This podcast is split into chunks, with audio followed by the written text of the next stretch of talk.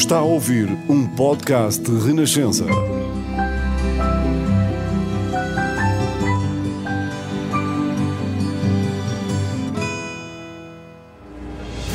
Novos caminhos estão abertos à democracia em Portugal, de vitória do 25 de Abril. Esta hora marca a vitória da liberdade no nosso país. Que cada nova geração tenha uma vida mais digna de ser vivida.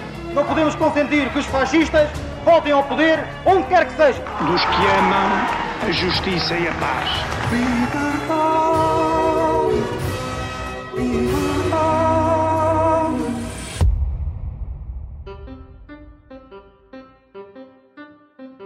Aos 13 anos, disse à mãe que queria ir para o seminário. Nasceu em Torres Vedras e é o terceiro de quatro irmãos. Em criança foi escuteiro. Entrou para o Seminário dos Olivais em 1973, tinha então 25 anos, mas licenciou-se antes em História na Faculdade de Letras. É de resto sobre História que muito gosta de conversar e deu aulas na Universidade Católica a partir de 1975.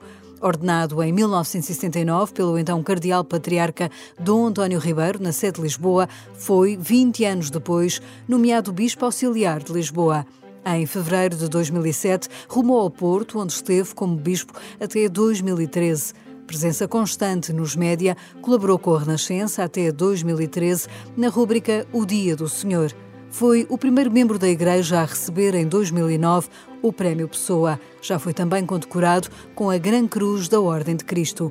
Manuel José Macário do Nascimento Clemente é hoje Cardeal Patriarca de Lisboa. Muitas das propostas do, programa do Movimento das Forças Armadas e do que acabou por ser feito depois em termos de democratização da sociedade iam muito na linha do que um ano antes tinha aparecido na Carta Pastoral do Episcopado. E por isso eu digo que a esse nível a Igreja Portuguesa estava, digamos, motivada e preparada para esta evolução que as coisas tiveram. Bem-vindo à Avenida da Liberdade, Dom Manuel Clemente. Lembra-se como foi o seu dia 24 de abril de 1974? Foi um dia normal de seminário. Eu era seminarista nos Olivais, nessa altura.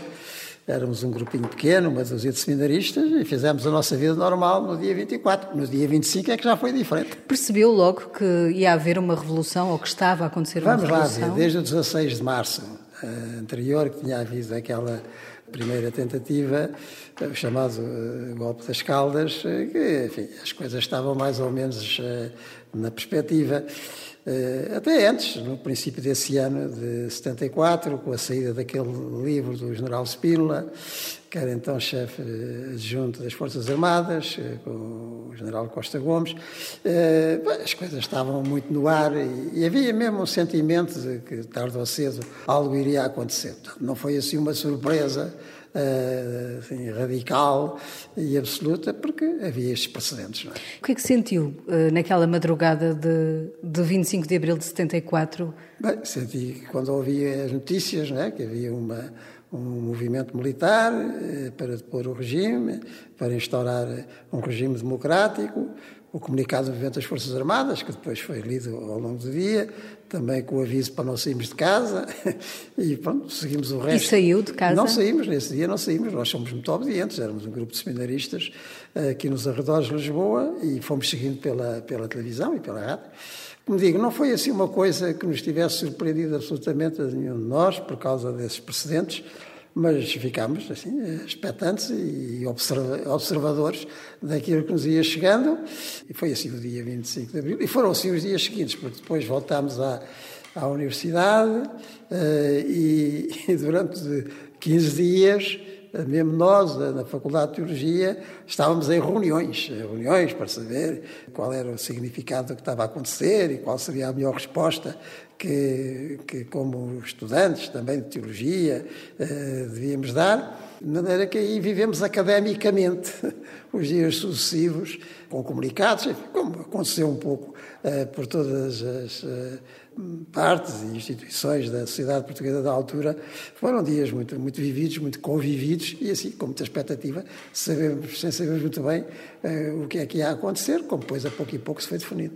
O dia inicial inteiro e limpo como escreve a Sofia de é. Melbreiner.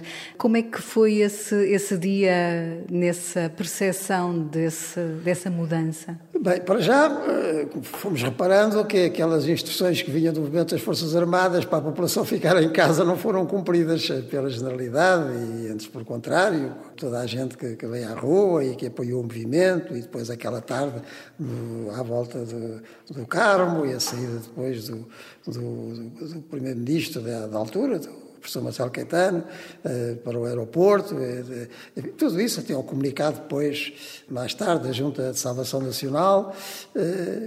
foi assim um dia vivido com, muita atenção, como se pode imaginar, ao curso dos acontecimentos, com muita expectativa, também feliz, já agora, vamos ver se isto vai para melhor, e, assim passamos. Assim. Era essa a esperança do jovem seminarista?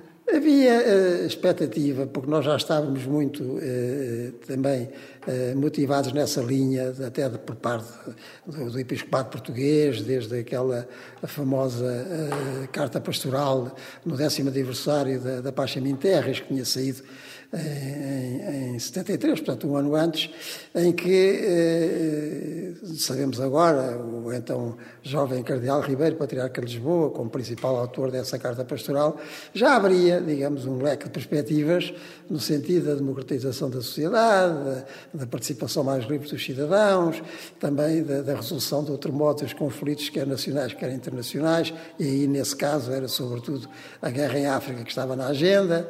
Eh, portanto, tudo isso já estava muito perspectivado pela Conferência Episcopal desde o ano anterior e, e nós também já estávamos muito propensos a entrar nessa linha, como depois, como depois aconteceu.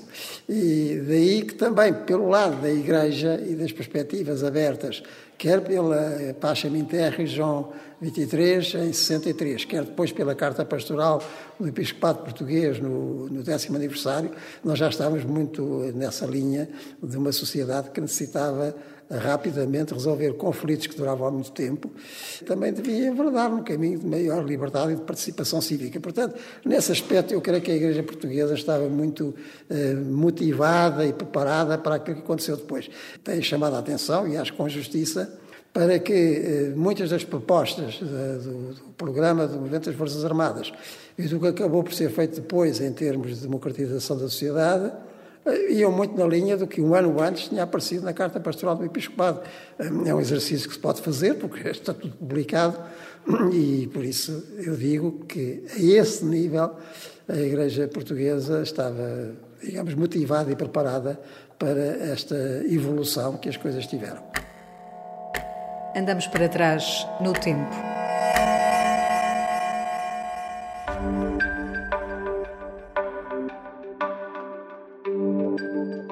Igreja será sempre, como o Senhor, objeto de contestação. O seu mistério identifica-se com o mistério de Cristo e nele não se entrará nunca, senão de joelhos. Quero dizer, pela oração e na humildade. Ou como ensina o Evangelho na explicação de Jesus a José de Arimateia. Nascendo de novo.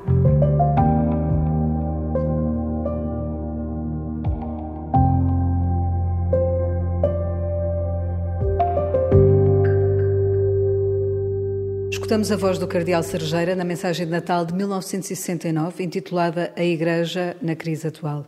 Dom Manuel Clemente, que avaliação faz da relação do Estado Novo, na altura, com a Igreja e, sobretudo, que papel teve o Cardeal Sergeira? O Cardeal Sergeira eh, provinha de uma geração, que ainda é dos finais de, do século XIX, e que depois, na sua juventude, também eclesiástica, atravessou aquele uh, período difícil da, da, Primeira República, em que a presença pública da Igreja em Portugal tinha sido muito, muito restringida, sobretudo com a lei da separação de 1911 com o confisco geral da propriedade eclesiástica, tudo quanto era igreja, passos episcopais, casas de párocos, tudo foi confiscado, e também proibido qualquer espécie de manifestação de culto público, enfim, tudo isso foi muito grave. Os bispos foram todos exilados, também o cardeal patriarca de Lisboa da altura, o cardeal Mendes Bel, mas também todos os bispos de Portugal, ficaram três anos fora de, das suas sedes. É?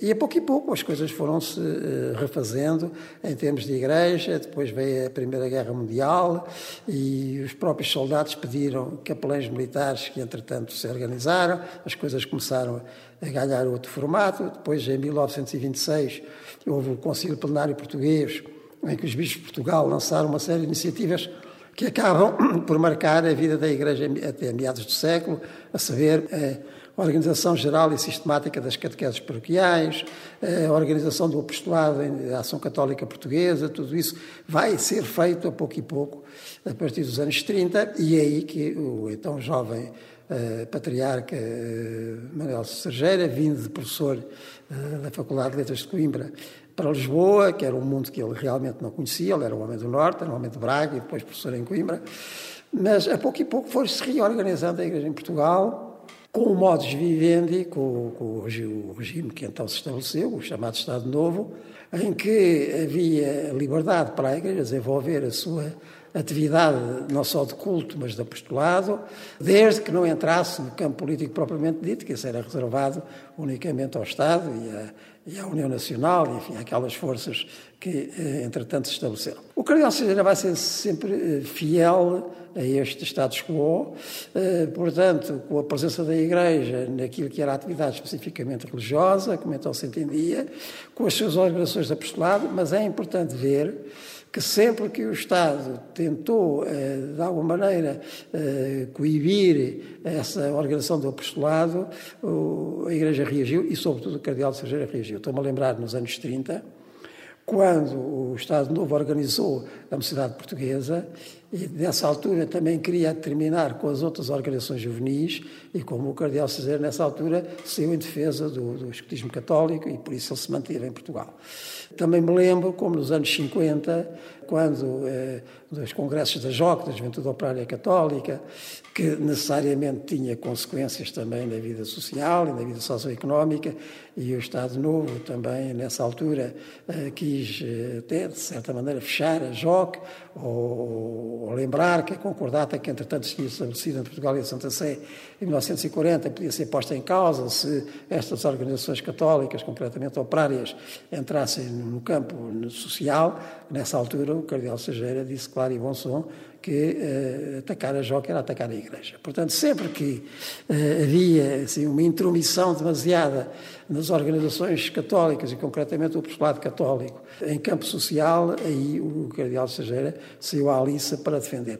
Agora, era um homem que provinha de todas essas gerações que lutaram pela uh, reimplantação quase do catolicismo organizado em Portugal, a seguir à Primeira República, e manteve-se sempre fiel a esse quadro. É? Depois, quando as coisas eh, se complicam, a final dos anos 60, princípios dos anos 70, também já são sinais do final do regime, e a situação nacional e a situação uh, em África se eternizava, digamos, porque nunca mais resolvia o conflito, aí as coisas começaram efetivamente a ser mais complicadas e, o próprio Cardeal Sergeira já estava a sentir que já nem tinha ele próprio nem idade nem condições para ser diferente daquilo que até aí tinha sido o sentido do, do seu trabalho. Não esqueçamos que o Cardeal Sergeira, entretanto, já passou aquela idade que o Conselho tinha dito que era eh, importante para que os bispos eh, resignassem, mas também em Roma não havia seguimento, porque, dada a situação do país, também não se via como é que eh, havia de ser. E Acabou por, se eternizar assim, também por causa das circunstâncias. Contra a sua vontade, porque já tinha pedido para sair anos antes, teve que se manter num cargo para o qual ele próprio sentia que já não estava uh, em condições, ou nas melhores condições para continuar. Foi muito diferente uh, a situação do Bispo do Porto, do, do António Ferreira? É outra geração. Isto é, é, muito importante, nós quando falamos das figuras, saber em que contexto é que elas nasceram e cresceram. O, o Bispo do Porto, do António Ferreira Gomes, é da geração seguinte à do Cardeal Sergeira, tem um papel muito importante nos anos 50, quando propõe numa entrevista que depois não se realizou com o então Presidente do Conselho, com o professor Salazar, que... A carta a eh, Salazar. Exatamente, que o governo reconhecesse a capacidade dos católicos se organizarem, também até no campo político, enfim, como talvez uma democracia cristã italiana ou alemã da altura, e que o Estado Novo também reconhecesse aquilo que, afinal de contas, propunha no tal regime corporativo, mas que fosse a sério, respeito da liberdade de organização dos trabalhadores, nos seus sindicatos. Bem, tudo isso foi negado, é? e, e, o que acabou por acontecer foi o Bispo do Porto, em 59, eh, uma vez que se tinha ausentado de Portugal, ter sido proibido de entrar no país, e assim aconteceu durante 10 anos até ao governo do professor Marcelo Caetano. Portanto, já havia esse sinal da parte de um homem que estava muito dentro do pensamento social cristão como ele se envolveu ao longo do século XX e que teve esse, esse, esse caminho difícil, até regressar depois ao Porto, em 69, onde se manteve até ao princípio dos anos 80 como bispo, e antes e depois do 25 de Abril manteve sempre muito fiel ao pensamento social cristão, nas suas linhas mestras, eh, quer em relação ao governo e ao, e ao regime que estava a acabar, quer depois em relação ao regime que se estava a implantar e que também teve os seus acidentes de percurso até à Constituição de 76, e onde foi preciso também lembrar aquilo que a doutrina social da, da Igreja propunha. Vamos continuar a andar no tempo.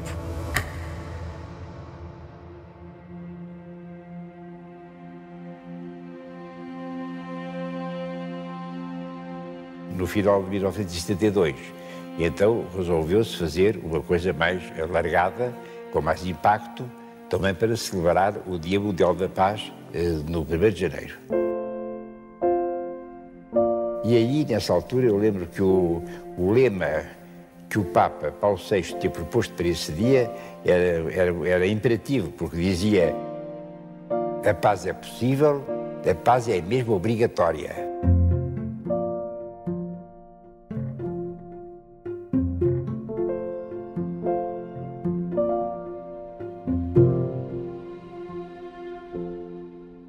Ouvimos o arquiteto Nuno Titónio Pereira a recordar o lema que deu moto à Vigília pela Paz, que aconteceu na passagem de ano de 1972 para 73, naquele que ficou conhecido como o episódio da Capela do Rato, em que um grupo de católicos se juntou e acabou com várias detenções, duas delas as do padre António Janela e de Armindo Garcia. Dom Manuel Clemente foi este um dos eh, primeiros sinais, um dos primeiros uh, sinais dos católicos contra a guerra colonial e também uh, contra a ditadura não, do Não Estado foi Novo. o primeiro. Entretanto, o Papa Paulo VI, ainda nos anos 60, tinha lançado os Dias Mundiais da Paz, em cada dia 1 de janeiro, e a paz significa tudo isso, não é? que, que mais uma vez vai aparecer na tal Carta Pastoral do Episcopado de 1973, a seguir, não é? Em que eh, enfim, os conflitos eh, devem ser, para já, prevenidos e depois resolvidos com entendimento, no respeito pelos povos, onde também a autodeterminação dos povos é reconhecida, como tudo já estava dito desde o Concílio eh, Vaticano II, de 1962-1965, portanto, tudo isto vem à baila em cada Dia Mundial da Paz. E que memória que tem desse episódio da Capela do Rato? Eu não participei nesse episódio, mas enfim, tenho amigos que lá estiveram e o que, o que houve é que foi, depois da, da missa, é? essa proposta de permanecerem lá em vigília e, e uh, quer o governo, quer a polícia, ter impedido que essa vigília se realizasse e pela persistência em realizar-se terem sido presos alguns dos elementos que lá estavam. E aí também o cardeal Ribeiro, assim que soube que concretamente o padre Janela tinha, tinha sido levado ali à sede da PIDE, eh, ele próprio ficou lá à porta da PIDE e não saiu dali enquanto ele não saísse o que aconteceu rapidamente também, mas que mostra que da parte do Cardeal Ribeiro também havia essa determinação de não permitir que se ultrapassassem limites que não se deviam ultrapassar de maneira nenhuma. O, o episódio, da, da, para lhe chamar assim, o caso da, da, Capela do Rato, está muito bem estudado na tese de doutoramento do Dr. António Araújo e onde detalhadamente aparece tudo aquilo que dali de uma maneira direta ou indireta estava implicado. Uh, e por isso eu só remeto para, essas, para essa enorme tese de doutoramento que eu espero que venha a ser publicado, pelo menos em parte, porque é muito significativa, não só do episódio, mas de tudo quanto o rodeava e que era uma situação que se tornava cada vez mais difícil de manter e sustentar, porque todos os anos o Papa lembraria que no Dia Mundial da Paz esses princípios que todos os governos deviam respeitar para que, repito, os conflitos fossem ou prevenidos ou resolvidos.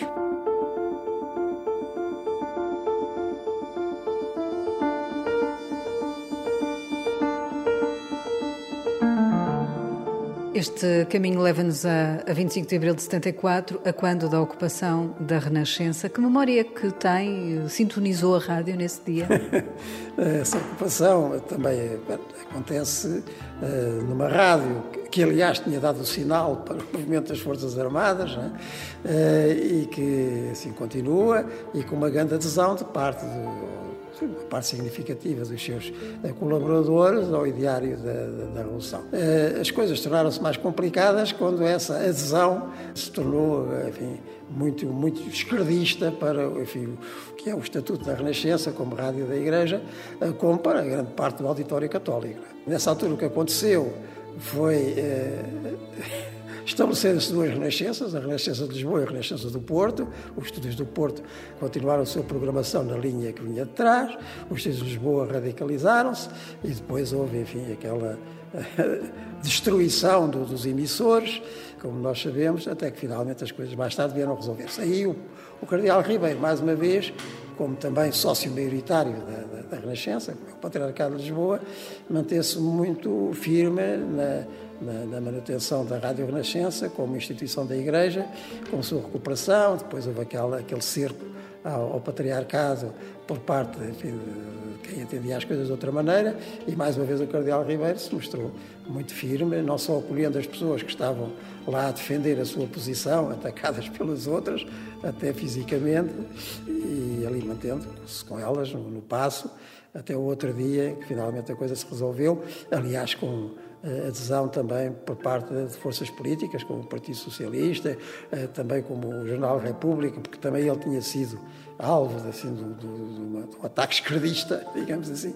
Finalmente as coisas. Eram tempos difíceis eram e conturbados. Tempos, eram tempos difíceis. Mesmo para a Igreja, mesmo dentro da Igreja. A, a Igreja é, é, muita coisa, não é? Porque veio, veio de uma crise de, dos seminários nessa altura. Recordo que em 75, 76 eh, não houve ordenações na Diocese de, de Lisboa. Eram também momentos. Sim, eram, eram muito poucos, basta dizer que no seminário onde eu estava, não é? E é que me liguei em 72, depois entrei em 73.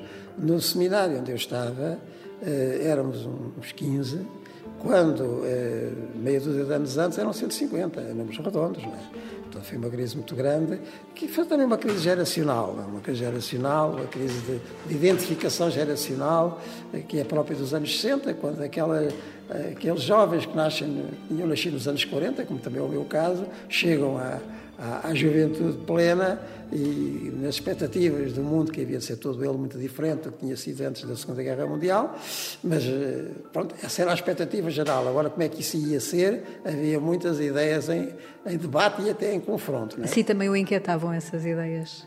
Então falávamos muito. Eu, felizmente, tinha essa oportunidade de estar num seminário em que vivíamos em debate permanente sobre estas coisas, quer da sociedade, quer da Igreja, à procura de um, de um outro equilíbrio que, que só pouco e pouco se estabeleceu, quer na sociedade política, quer na própria vida da Igreja, a partir dos anos 70. E em 75 já é professor de História na Universidade como Católica? Eu era, como eu já, já era formado em História, assim que fiz as cadeiras de História da Igreja, do curso de Teologia, o professor, o professor António Montes, que veio mais tarde a ser visto de Bragança, que é o historiador da Igreja, eh, pediu-me para dar as aulas que se referiam à história de Portugal. À história de Como é que eram essas aulas nessa altura? Como era dar aulas nesse contexto agitado era, era do país? Era muito interessante, porque para quem gosta da matéria, eh, a história acaba sempre por ser uma história viva, porque traz ao presente, não digo as lições do passado, porque como dizem que a história é mestra da vida, pode ser que seja, mas tem poucos alunos. mas é sempre muito palpitante, não é? E tentar dar as coisas com equilíbrio, com moderação, eh, digamos assim, cientificamente, não, não extrapolando eh, dos factos, é? daquilo que eles eh, manifestam, mas foi muito interessante. E as aulas de História da Igreja que eu depois dei, dei até, até sair de Bispo do Porto, mesmo como Bispo do Porto, eu continuava a dar aulas de História da Igreja, foi portanto de 75 a 2013. Nessa época, em 75, havia também muita agitação estudantil uh, fora da Universidade Católica, isso refletia-se? Refletia-se quando eu lhes disse que, que nós, aqueles 15 dias a seguir à Revolução, passámos a, a Assembleia de Escola, foi muito interessante, porque uh, tudo aquilo que eram sensibilidades, como agora se diz, e perspectivas, eh, quer sobre a sociedade, quer sobre a própria Igreja, no pós-Vaticano II, que foi tudo pouco uniforme, digamos, eh, tudo aquilo se refletia também na Faculdade de Teologia. E de que maneira? Eh, foram reuniões muito vivas, essas dos 15 dias a seguir ao 25 de Abril. Uh, só para dar um episódio que hoje até pode parecer caricato, mas mostra bem como era, depois uh, aprovavam-se moções também. E, e, como havia os professores e havia os alunos, ia sempre buscar à secretaria a única funcionária da faculdade, porque se achava que também devia participar nas, nas votações. Isto hoje pode parecer um bocadinho caricato, mas mostra o que era a sensibilidade da época. E como essas coisas refletiam também portas adentro da própria faculdade. E depois nas aulas, é? nas matérias teológicas, sobretudo aquelas que tinham mais a ver com a vida social ou mais implicações no campo da teologia moral, tudo isso estava lá muito vivo. Em 79 é ordenado. Recorda-se da primeira homilia que, que fez? Eu recordo, recordo. E de que maneira? A Missa Nova tem um episódio curioso, digamos assim, quase caricato. Porque, eh, como nessa década eh, nos ordenámos muito poucos, ordenámos 15 padres em toda, todos os anos 70 para a Diocese de Lisboa, havia muita insistência para eu fazer uma homilia muito vocacional, de apelo vocacional para os jovens que lá iam estar e tal, na missa nova estavam realmente. Mas também, enfim, a obediência às regras litúrgicas, eu não devia eh, passar ao lado do Evangelho da missa desse domingo. É? E quando eu vou preparar a homilia, eh, o que é que me aparece? Aparece-me aquele episódio da mulher com hemorragias. Eu, como é que daqui sai uma homilia vocacional? Vai ser um bocadinho complicado. Como é que resolveu mais, nunca mais me esqueci. Resolvi, porque esse episódio é um episódio muito interessante, enfim, para lembrar rapidamente, Jesus desembarca, vem um tal Jairo ter com ele, muito aflito porque a filha está a morrer, vai lá à casa, faz alguma coisa, eu vou, Jesus tem que atravessar uma praça cheia de gente, todos aos empurrões, imaginemos, e está lá também uma, uma pobre uma mulher que, que, sofria de hemorragias há muitos anos e estava desenganada dos médicos e, enfim, acreditou que se tocasse a Jesus eh, algo bom aconteceria, assim aconteceu, realmente ela ficou curada, mas Jesus, apesar de ter essa pressa aí da casa do Jairo, para e, e não sai dali sem estabelecer um diálogo com essa mulher e, portanto, algo que podia ser quase mágico torna-se um, um diálogo propriamente religioso. E depois chega à casa do Jairo, ainda chega a tempo de salvar a menina. E agora, por onde é que eu peguei? Peguei não só nesta atitude de Jesus, mas lá está o aspecto vocacional que ele levou como companheiros o Pedro, o Tiago e o João. E então, quem é que quer ser companheiro de Jesus nestas boas obras que ele faz? E por aí que eu peguei. Por isso lembro, mas ao princípio fiquei um bocadinho atrapalhado, como é que do episódio da mulher com hemorragias eu ia fazer uma homilia vocacional.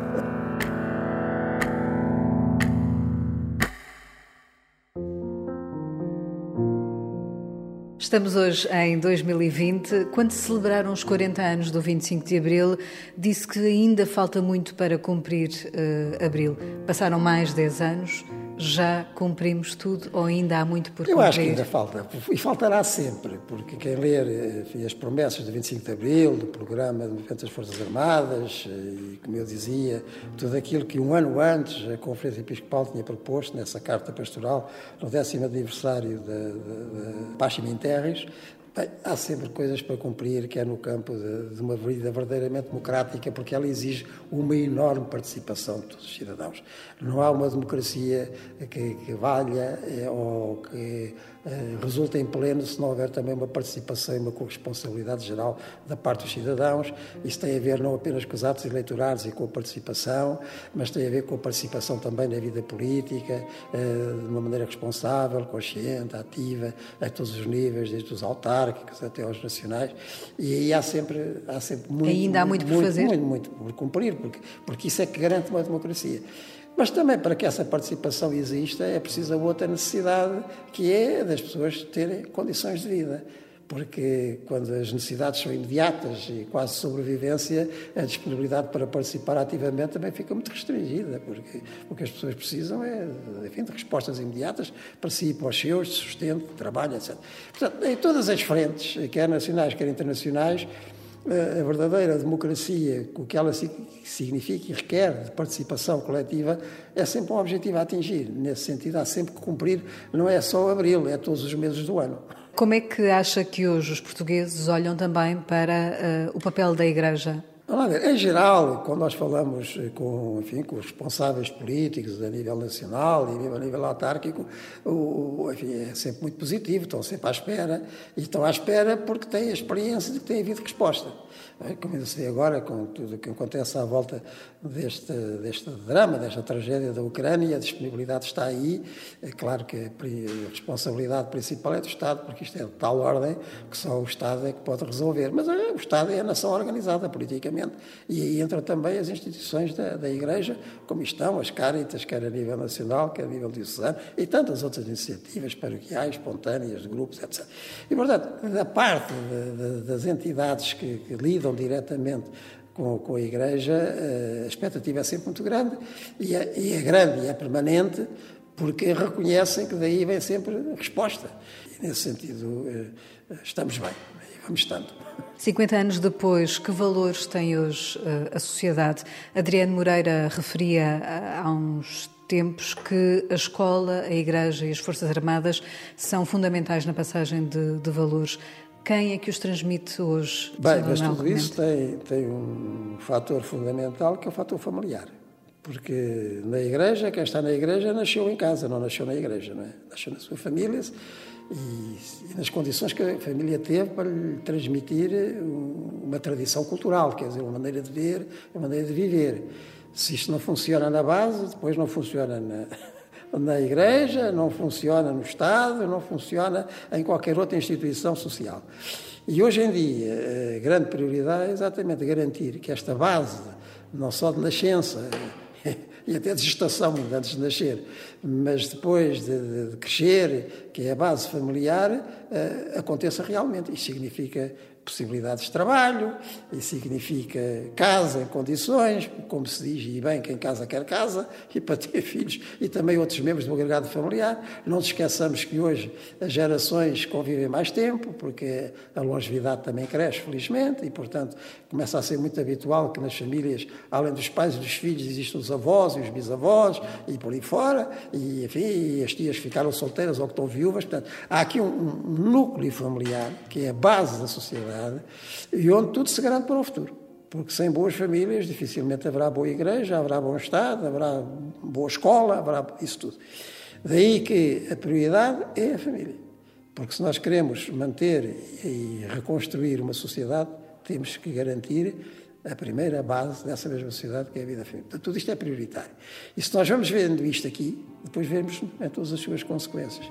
Daí que é por aqui que se começa, e para nós cristãos, que até acreditamos que quando Deus veio ao nosso encontro, não dispensou uma família uh, para viver e crescer, mais prioritário ainda é. 50 anos depois também do 25 de Abril, as questões ideológicas ainda se sobrepõem quando se pensa o país, quando se pensa o futuro do, do país? Muito, muito, porque quer dizer, a ideologia é exatamente o contrário da, da ideia.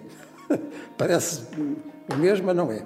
Porque uma ideia, como nós aprendíamos na velha, na velha filosofia, uma ideia um conceito é, eh, digamos, a abstração intelectual da realidade, mas parte da realidade. Portanto, eu tenho uma ideia das pessoas, uma justa ideia das pessoas na medida em que as conheço, não como as invento. Isso é ideologia. A ideologia inventa ou quer inventar a realidade. A ideia, não, parte da realidade, aceita como tal e daí forma o conceito. E hoje em dia, até porque eh, talvez vivamos, certamente vivemos, apressadamente demais para dar conta da realidade. Vivemos muito de pré-conceitos e de pós-conceitos. Isso é o campo da ideologia. Vivemos pouco de conceitos, que são aqueles que se formam a partir da realidade, da sua aceitação, da sua compreensão. E este é que é o problema. E mesmo tudo aquilo que hoje temos de tecnologia e virtualização da, da, da realidade eh, pode ajudar, mas pode complicar e pode obviar.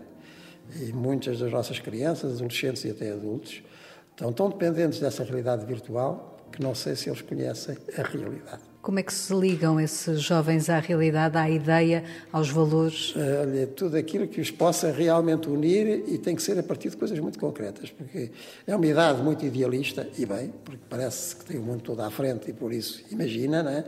Mas o que se deve proporcionar é convívios diretos e, e, úteis, Portanto, tudo quanto seja organizações, eu vejo, para falar no campo da igreja, as organizações juvenis à volta do escutismo, que são muito práticas, que os põem a trabalhar em grupo, em equipa, que os leva para o campo onde é preciso resolver os problemas, se querem abrigar-se a chuva, têm que fazer por isso, se querem uh, ter refeições, têm que as preparar-se, têm que ganhar entre ajuda direta, conhecem-se diretamente, tudo coisas que vão nesse sentido. Falei de escutismo, mas há com certeza outras realidades. Isto é prioritário, porque isto é que permite que as pessoas conheçam como tais e, a partir daqui, fazer uma sociedade personalista. O que é que justificaria hoje uma revolução? O que é que poderia ser revolucionário? As revoluções acontecem quando, para um grupo significativo da população, as condições se tornam impossíveis de aceitar.